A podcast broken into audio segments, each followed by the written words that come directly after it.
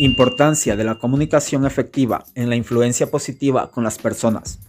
La comunicación positiva es aquella que nos permite expresar lo que sentimos, pensamos y deseamos de modo claro, sin afectar o dañar a los demás.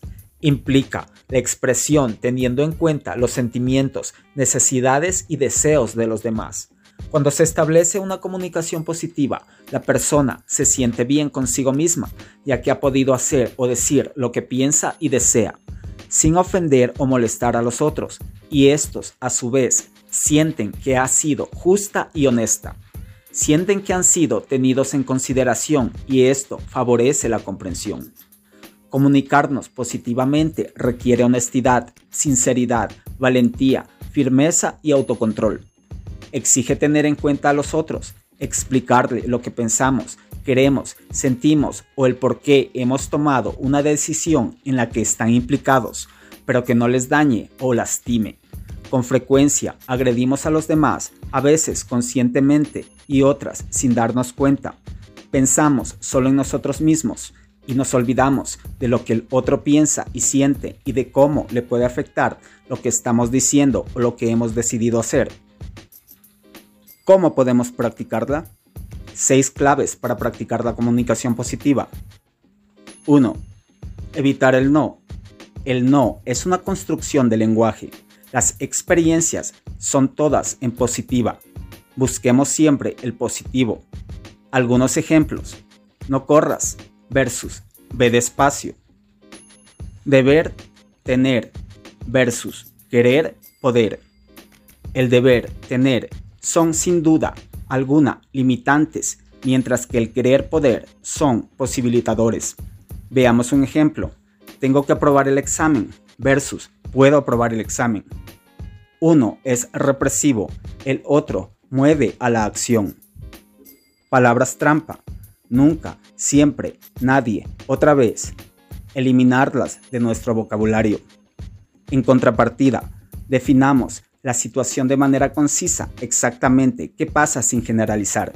Por ejemplo, tu habitación siempre está desordenada versus ordena tu habitación, aún está desordenada. E introduzcamos el aún en nuestro vocabulario.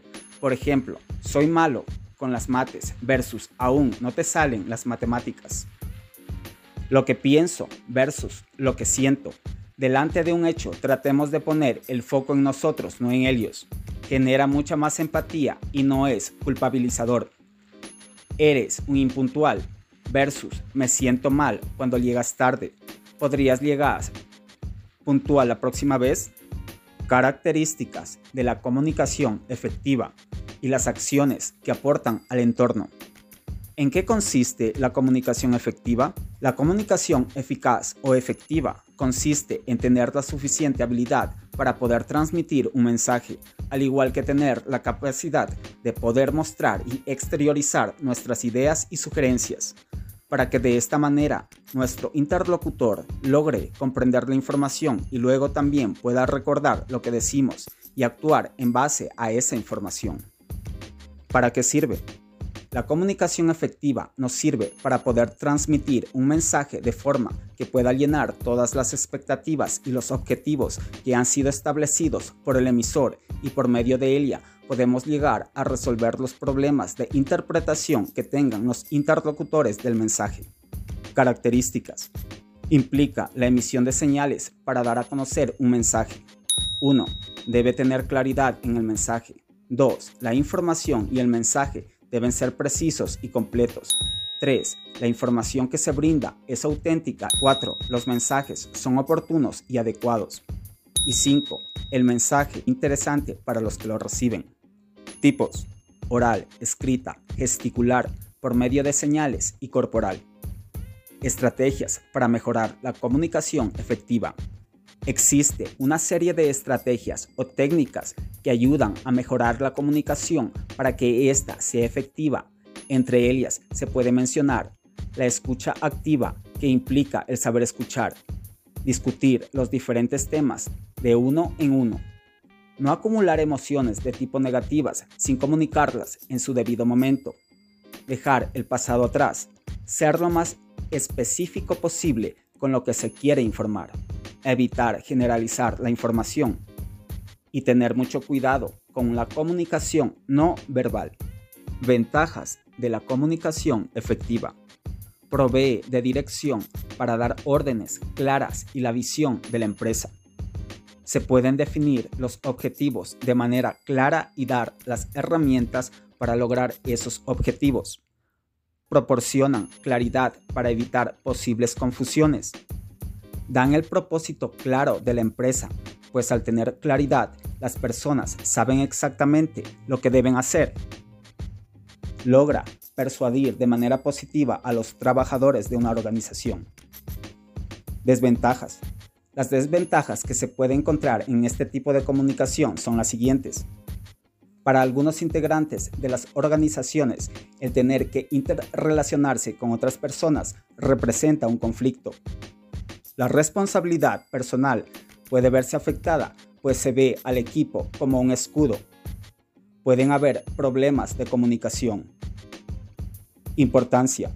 La comunicación es una herramienta muy importante porque es por medio de ella que se logra fomentar la productividad y podemos incluso establecer una serie de relaciones laborales sólidas dentro de una empresa los jefes de personal que dedican parte de su tiempo en la comunicación efectiva logran establecer lineamientos claros sobre la correcta comunicación que permite al mismo tiempo aumentar de manera positiva y veloz los niveles de confianza que hay entre los trabajadores, lo cual se traducirá en una mayor productividad, mejores resultados y positivismo. Hola, ¿qué tal? Un saludo cordial para todos aquellos los que nos escuchan. Les damos la bienvenida a nuestra primera emisión de Extravaganza, una programación radial en donde encontrarás una variedad de temas, desde consejos de hogar, deportivos e informativos. Somos estudiantes de la Universidad Estatal de Milagro, carrera de comunicación. Los integrantes y que estarán a cargo de los diversos programas son Kelly Pavón, Ariana Vázquez, Clever Aguirre, Angie Suárez y Axel Parrales. Esperamos les guste nuestra programación y comenzamos. Hola, ¿qué tal? Bienvenidos, eh, mis queridos oyentes. El día de hoy les traemos una forma creativa y eficaz de poder salir adelante. Como invitada especial en nuestro programa Emprendimiento Ciudadano, le damos la cordial bienvenida a la licenciada Verónica Rodríguez Bernabé, quien nos hablará de su negocio. Hola, bienvenida a nuestro programa, Berito. ¿Nos puedes hablar Hola. Hola, muy buenas noches. ¿Cómo está, amiga? Bueno, le comento, este, nosotros tenemos un emprendimiento con mi esposo, es acerca de accesorios de playa. Nosotros vendemos al por mayor y al por menor. Al por, no, al por mayor ayudamos a la personas para que tengan su negocio. Este, también este, al por menor a personas que son clientes externos, que nos compran por una unidad, porque les gusta nuestro producto, porque están interesados, porque nos visitan en una feria o ven nuestra página de internet. Entonces, este, tenemos muchas, muchos nichos de personas de diferentes, este, de diferentes edades. Por ejemplo, nosotros vendemos carteras a personas mayores, a personas jóvenes. Así es, amiga. Ya, este, ¿desde cuántos años viene acá eh, la, bueno, cómo se formó principalmente esta idea de usted? ¿Cómo fue? Em, no sé, porque es propio, como usted dice, ¿verdad? ¿Cómo? Es propio su, su negocio. Claro, nuestro negocio es propio. Y le digo nuestro porque también es de mi esposo. Entonces la idea inicial este, fue de él porque quería vender él quería este, iniciar un emprendimiento también. Y como éramos novios, quería hacerlo conmigo. Entonces, un día ya nos decidimos y dijimos, vamos a hacer el negocio. Y este, entonces empezamos a estructurarlos. Ya fue hace tres años. Hace tres. En febrero, me parece. Ok, continuamos, eh, mi estimada Berito. Eh, ¿De dónde surge el nombre de su marca? El nombre de nuestra marca es un Zoom y proviene de Sunglass and Sunglass, que en inglés significan gafas. Entonces quisimos unir las dos partes de la palabra y, y se hizo Zoom Zoom. Aparte, para hacer nuestro logo, utilizamos las lunas de las gafas, las unimos y de esa forma este, tenemos toda la forma de nuestro logo, que son dos lunas unidas, si usted la, si usted la puede visualizar. Ok, ok. Em, qué, qué bueno, ¿no? Y esto nació por parte de los dos. Son esposos, me dijo, ¿verdad? Sí, actualmente somos esposos. Qué bueno. Un ejemplo. Los de los dos, los dos trabajamos siempre en conjunto. Eh, hacemos envíos también. Ya, ok. Esta idea se desarrolla fundamentalmente debido a que la mayoría de las tiendas de accesorios se basan en la venta de productos que solo se pueden adquirir con una sola característica, que es venta online. Sin embargo, Samsung plantea a sus compradores la idea de poder adquirir un producto inteligentemente, ya que estos pueden ser adquiridos como clientes o como vendedoras, con una diferenciación en el precio de adquisición. ¿Y me podría decir em, cómo promociona sus productos? ¿Y cuáles son, eh, eh, en qué plataforma usted la, la proyecta? Bueno, eh, nosotros tenemos una página de Instagram que es la que más utilizamos. Como su- nos pueden encontrar como sunsun.es, arroba sunsun.es. En Facebook también. Y también tenemos nuestro mm, WhatsApp. Entonces nosotros promocionamos inicialmente por esas tres plataformas. Y también tenemos, hacemos este, asistimos a ferias, que somos invitados, entonces allí nos pueden ir a ver presencialmente nuestros productos, pueden usar nuestras gafas para, este, para medírselas y ver cómo le quedan.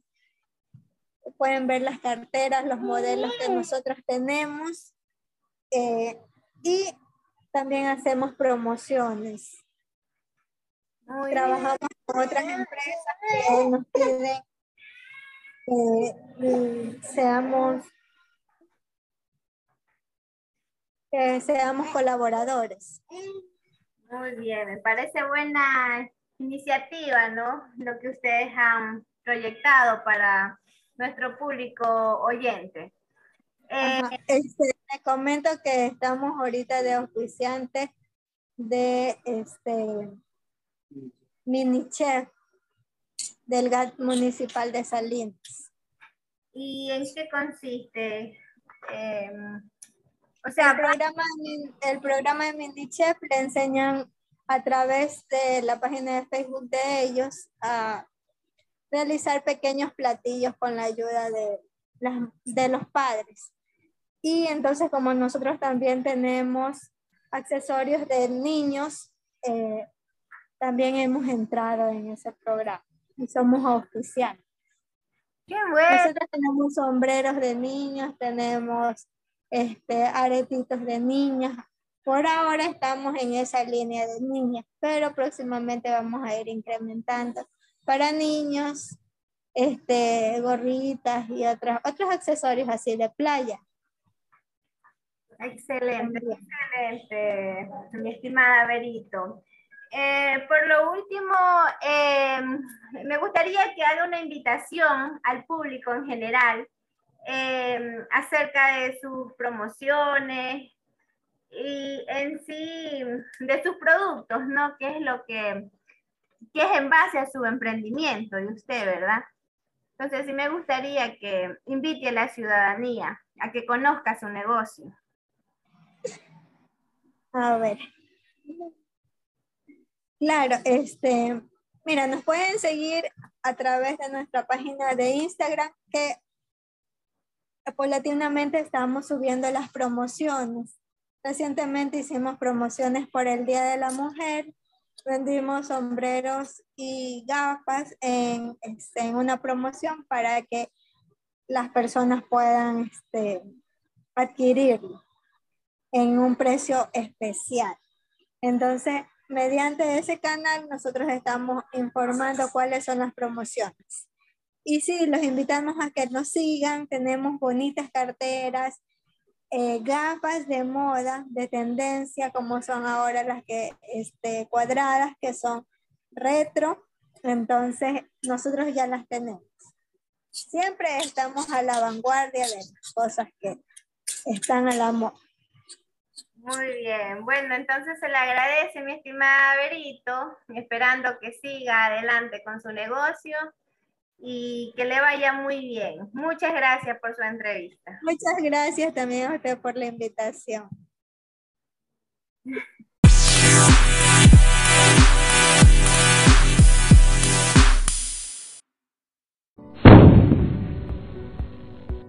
Hola, espero que se encuentren muy bien. Yo les voy a hablar una crítica acerca del Fondo Monetario Internacional, que es una institución que toma decisiones sobre nuestra economía. El Fondo Monetario Internacional, una falacia imperialista.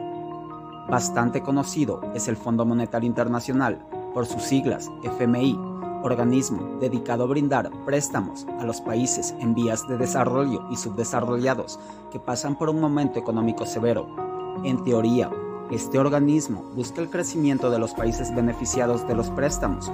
No obstante, la realidad no solamente dista mucho de sus afanes, sino que desenmascara sus verdaderas pretensiones. Pero, ¿quiénes conforman el Fondo Monetario Internacional? El FMI fue fundado el 22 de julio de 1944 desde el principio, su sede estuvo en Washington, D.C. Entre sus estatutos destacan la cooperación monetaria internacional, la reducción de la pobreza, el crecimiento económico, la estabilidad cambiaria, la expansión del comercio internacional. El FMI está conformado por 184 países. Su directorio ejecutivo tiene 24 miembros, cinco de ellos nombrados por los mayores contribuyentes. La mayor cuota de contribución la tiene, adivinen quién, Exactamente. Sí, los Estados Unidos. Le siguen Francia, Reino Unido, Alemania y Japón. Tres de designación directa por Arabia Saudita, China y Rusia. Y 16 elegidos por el resto de países miembros. Quienes más aportan tienen derecho a un mayor número de votos. Los países que manejan hacen gala de una división de poderes. La dirección del FMI siempre ha estado a cargo de Europa mientras que la dirección del Banco Mundial la tiene los Estados Unidos. En la práctica, son estos quienes deciden qué países reciben préstamo, en qué condiciones se le impondrán y cuánto recibirán. Nos interesa saber cómo funciona el sistema de dictadura financiera del Fondo Monetario Internacional el sistema de deuda es un elemento de la estructura capitalista mundial en la que una institución financiera emite un préstamo a un país en quiebra bajo la imposición de ciertas condiciones a las que se ven sometidos los países deudores. Una especie de chantaje disfrazada de rescate económico, supervisión y ayuda técnica, no con el objeto de asegurar el pago de la deuda, muy mucho menos generar desarrollo en ese país, sino con el objetivo de controlar su rumbo económico y político, autobeneficiarse y favorecer a otros. El Fondo Monetario Internacional es una institución financiera que tiene una ideología. Las políticas del FMI, así como las del Banco Mundial, siguen una ideología muy bien definida, el neoliberalismo el cual define específicamente las condiciones que impondrán a los países deudores, entre ellas reducción del gasto público, libre mercado, privatización de empresas públicas, ajustes fiscales, entre otras. Es imperativo mencionar que el FMI impone las políticas neoliberales con la complicidad de los gobiernos de derecha del país deudor, además de la banca y otros grupos de poder. De allí que haya otra razón detrás de este mecanismo neoliberal, beneficiar a terceros, grandes inversores privados y las clases locales capitalistas de cada país, la banca, por ejemplo, a las que les interesa imponer el sistema de deuda, pues se lucran y se benefician de aquello. El país deudor tiene que vender sus recursos, poner en manos privadas las empresas públicas muchas veces el sistema de salud o la educación, el sistema de seguridad social, etc. Políticas que perjudican al pueblo. Todas las políticas del Fondo Monetario Internacional son un detrimento de la sociedad. ¿Quién es la más afectada? Esto genera desempleo, mayor desigualdad, reducción de salarios, deterioro de la calidad de los servicios de salud, educación y pensiones, en conclusión, el sistema de deuda de estas instituciones es una dictadura financiera, un instrumento para someter a los países deudores, entrometerse en sus políticas internas con el fin de saquearlos y beneficiar a los países desarrollados. En otras palabras, el FMI es una extensión camuflada del imperialismo, o quizá, sin temor a equivocarme, uno de sus modus operandi. Los organismos financieros son uno de los tantos dispositivos que tiene el poder económico mundial para el control geopolítico. Un círculo de deuda eterna. Lo paradójico de la supuesta intención del desarrollo del Fondo Monetario Internacional es que los países que se endeudan no salen nunca de la crisis, sino que más bien sus problemas económicos se agravan hasta el punto que terminan desembolsando mucho más de lo que reciben. El problema de recibir menos genera que soliciten nuevos préstamos, perjudicando a la sociedad y dejando al país con una deuda casi imposible de pagar.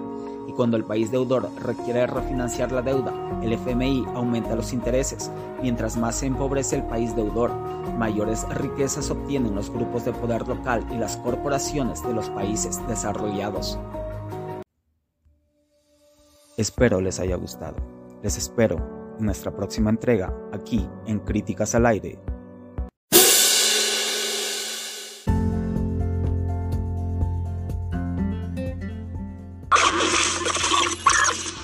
Lo que se viene a continuación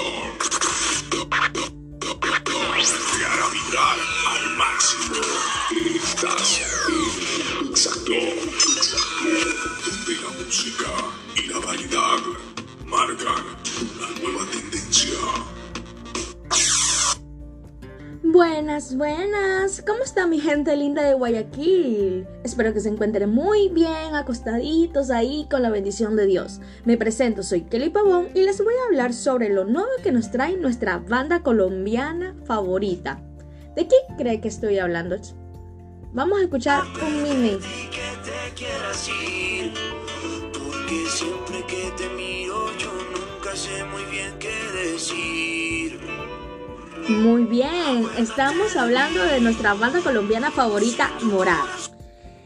Ellos son una banda colombiana folklore formada originalmente en Bogotá en 2011. Se dieron a conocer en 2015 con su éxito Mi Nuevo Vicio. Sus integrantes son Juan Pablo Izaza Piñeros, Juan Pablo Villamil Cortés, Simón Vargas Morales y Martín Vargas Morales. Para este 2022 se llevará a cabo el tour A Dónde Vamos, una nueva gira de conciertos, siendo Ecuador nuestro país uno de los destinos. Esta agrupación colombiana llegará al país para deleitarnos con grandes éxitos musicales como Mi Nuevo Vicio, A Dónde Vamos, Cuando Nadie Nos Ve y No hay más que hablar. A continuación vamos a tener una breve conversación con los chicos y sin más preámbulos, empecemos. Hola chicos, sorprende que vuestro álbum se llame como una canción que es ya del 2019. ¿Qué tiene de especial a dónde vamos? Primero, gracias por la entrevista. qué, bueno, qué bueno que están acá. Eh, y yo creo que, a ver, o sea, originalmente el disco no se, no se iba a llamar así. Nosotros, este, este disco iba a salir en 2020, iba a tener otro nombre. Luego llegó la pandemia y, y todo se revolvió un poco. digamos que nos dio tiempo como para pensar mejor, como para darle perspectiva un poco a la situación y nos dimos cuenta pues de que el disco no podía ignorar lo que estaba pasando alrededor y casualmente la canción como que plantea una pregunta que yo creo que es algo que todos nos hemos preguntado en los últimos tiempos. Bueno, ¿y después de esto qué? ¿Para dónde vamos? ¿Qué va a pasar? Entonces decidimos que, digamos, decidimos ponerle así en honor a la canción, pero también en honor a que habla de un contexto más grande y de un contexto más local también, o sea, habla de a dónde vamos con esta música, a dónde vamos a ir a tocar, a dónde vamos como con la experimentación musical y como con el abanico de posibilidades que hay en el disco. Como que creemos que es un, es un título amplio y eso nos llama mucho la atención. Chicos, ¿y su nueva gira a dónde vamos? ¿Qué les has dejado?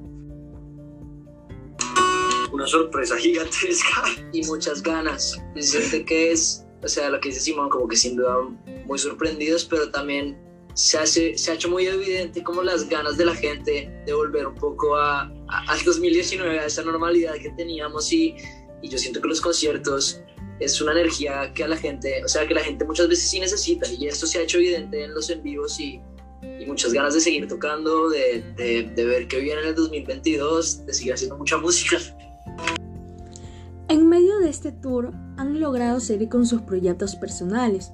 ¿Cómo los han combinado con las labores de la banda? Yo creo que eso también es lo cool de, de tener una banda. Un poco como el hecho también de, de, ser cuatro y como en ocasiones también como poderse cubrir ahí las, pues, entre los cuatro. Eso hace que sin duda sea un poco más fácil como poder siquiera tener la idea de, de estar haciendo otra cosa. Pero creo que lo más chévere es de pronto desde un comienzo como que no fue tan evidente, pero a medida que va pasando el tiempo yo creo que sí se hace muy evidente como cada uno de los distintos proyectos como que de una u otra manera tiene cabida como en Morato, puede llegar a aportar a lo que hoy en día es Morato. Sus fans dirigieron el video de Nunca te olvide, uno de los sencillos del álbum A dónde vamos. ¿Por qué los involucraron? Nuestra relación con nuestros fans, que yo sí creo que la pandemia sin duda dio un cambio, ¿sabes? Como que nos cambió un poco el chip de alguna manera. Creo que, creo que nosotros estábamos, por lo menos hasta antes de la pandemia, un poco, teníamos metido en la cabeza esto de la idea de interactuar con los fans como una cosa un poco más, como es, estática, como un poco, un poco como pro forma, ¿sabes? Como, no sé, si los fans van a salir en el video, los fans con la letra en un cartel, ¿sabes? Como una cosa que ya, ya se había visto y creo que para nosotros la pandemia también fue como obligarnos a tener que pensar por fuera como de, esos, de, esas normalidades de cómo interactúan los artistas con su público. Entonces, por ejemplo, pues, lo que dice Sasa, que dirijan el video de Nunca te olvidé, hágale, mándanos lo que usted cree que funciona. Anunciaron a mitad de este año que se venía M3, M4 y M3. ¿Es a dónde vamos? ¿Qué puede esperar el público de M4? A ver, lo que podemos contar es que nunca antes habíamos, nos habíamos tomado el tiempo de realmente parar creativamente un tiempo para hacer un disco tan bueno. No, no, no solo eso, sino, sino para, para planear nuestro, nuestro siguiente paso. Hasta ahora nuestra carrera sentíamos, sentíamos que, que había sido muy afanada, como que siempre teníamos que sacar una canción dos meses después, siempre teníamos que sacar un video, siempre había que hacer algo y en el proceso siempre estábamos tocando, entonces nunca habíamos tenido como el tiempo de parar, pensar y decir como, oiga, hacia dónde nos queremos mover realmente. Pensemos las cosas un segundo y eso es lo que queremos hacer con este disco. ¿Qué buscan encontrar con este nuevo disco? Nos vamos a demorar un rato sin sacar música, obviamente no va a ser un dramático, es que no vayamos a sacar música por años, pero realmente queremos hacerlo bien y queremos tomarnos nuestro tiempo porque, porque vamos, a, vamos a cambiar y queremos que la gente lo sienta, queremos que la gente sienta que, que, que, que que vamos a dar un paso hacia otra dirección y, y entre más evidente sea para la gente que, que, que, que, escucha nuestra música y ojalá, ojalá nos incomodemos un poquito a nuestros fans. Es una cosa que estamos hablando mucho y es, estamos buscando el punto perfecto entre incomodar un poco a la gente que, nos, que nos escucha, o sea, que no esperen esto que vamos a hacer. Sin embargo, ojalá también encuentren en, en ello un poquito de, de, de, de todo lo que llevamos haciendo hasta ahora. Bueno chicos, eso ha sido todo por hoy. Esta es nuestra despedida. Nos vemos para la próxima, pero antes de irme, le voy a dejar un cachito de la nueva canción de Morat llamada Perdida. Hoy tu recuerdo me volvió a doler. Hoy tu recuerdo me volvió a joder y eso no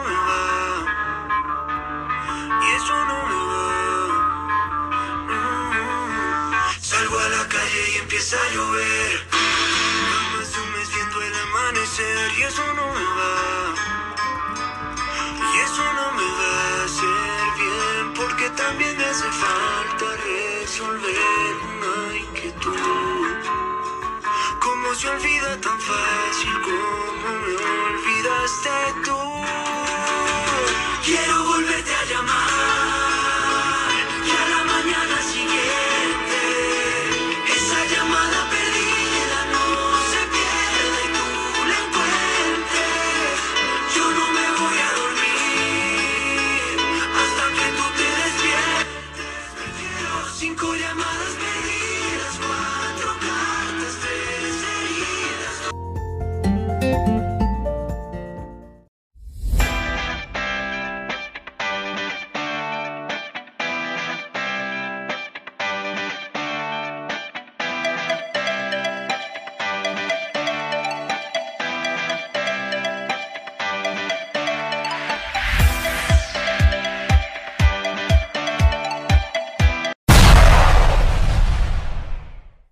Hola, ¿qué tal? Bienvenidos nuevamente a nuestro programa juvenil. Es un gusto tenerlos en sintonía otro día más.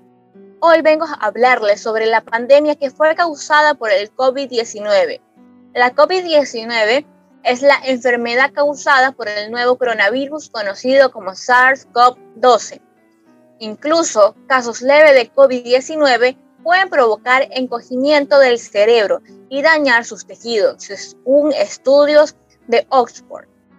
La OMS alerta de que la prevalencia mundial de ansiedad y depresión aumentó en un 25% en el primer año de pandemia. Las enfermedades mentales crecieron más entre las mujeres que entre los hombres y en los jóvenes más que en los adultos. Destaca un nuevo informe de la Agencia Sanitaria de la ONU, que entiende esta situación como una llamada de atención y emplaza a todos los países a mejorar el apoyo que presten a este tipo de afecciones. Una de las principales causas de ese incremento fue el estrés sin precedentes que causó el, el aislamiento social provocado por la pandemia. A este factor se le ha de añadir otros condicionamientos como las limitaciones de las personas a la hora de trabajar, a recibir el apoyo de sus seres queridos y a participar en sus comunidades. El informe que se basa en una revisión exhaustiva de la evidencia existente sobre el impacto de la COVID-19 en la salud mental y los servicios de salud mental. Muestra que la pandemia ha afectado a la salud mental de jóvenes, sobre todo aquellos con edades comprendidas entre los 20 y los 24 años, que corren un riesgo desproporcionado de comportamientos suicidas y autolesivas, según la OMS. Hoy tenemos un invitado especial. ¿Qué tal, José? ¿Cómo estás? Hola, señorita Ariana. Yo estoy muy bien. ¿Usted cómo está el día de hoy? Me alegro que estés bien, José. Es un gusto tenerte con nosotros. Dinos, ¿qué piensas de los profesores que has tenido a lo largo de las clases virtuales? ¿Han sido comprensibles? ¿Cómo ha sido tu experiencia? Cuéntanos, te escuchamos. Muy buenas tardes. Bueno, primero, mi experiencia en la Universidad Estatal de Milagro, que llevo dos años estudiando en línea en la carrera de Tecnologías de la Información, ha sido muy complaciente para mí, ya que los profesores han sido muy compren comprensibles a la hora de dar las clases, ya que no todos los estudiantes tienen el mismo nivel de aprendizaje. Y entonces los profesores saben esto y ayudan a los estudiantes a que puedan nivelarse en los conocimientos y a los que ya tienen más conocimientos que puedan aprender mucho más. En cuanto a los profesores que me ha tocado en la pandemia, son muy buenos, la verdad, porque ellos comprenden la situación de las personas que estamos pasando ahora por lo del COVID-19. Y, por ejemplo, en un test, a veces uno no lo puede dar porque está en el trabajo. Y entonces los profesores dejan el test las 24 horas del día. O si esa persona va y le escribe al profesor de que ha tenido un problema, el profesor le puede reprogramar el test para otro día. También están eh, las clases que, que nosotros podemos pedir en el aula virtual, ya que esas son importantes porque cuando tú no entiendes algo de la clase, tú puedes pedir una clase aparte con el profesor y entonces el profesor ya te explica ese tema en el que tú quieres tratar. Y esto ha sido muy bueno porque lo he usado varias veces, porque a veces hay deberes que no entiendes bien, hay algún tema de la clase que, que no, no entiendes tan bien y entonces los profesores ya se encargan de, de explicarte pausadamente todo. Y esto es muy bueno, la verdad. Me alegro, José, que hayas tenido una buena experiencia con tus profesores del UNEMI. ¿Sabías que el principal objetivo de la educación es criar personas capaces de hacer cosas nuevas y no solo repetir lo que otras generaciones lo hicieron? Este mensaje es para los profesores, para que puedan tener empatía y comprensión con los estudiantes y a los estudiantes que entiendan que a los profesores, ellos también son seres humanos y pasan por momentos difíciles. Suerte y éxito a todos ustedes. Nos vemos en un próximo programa.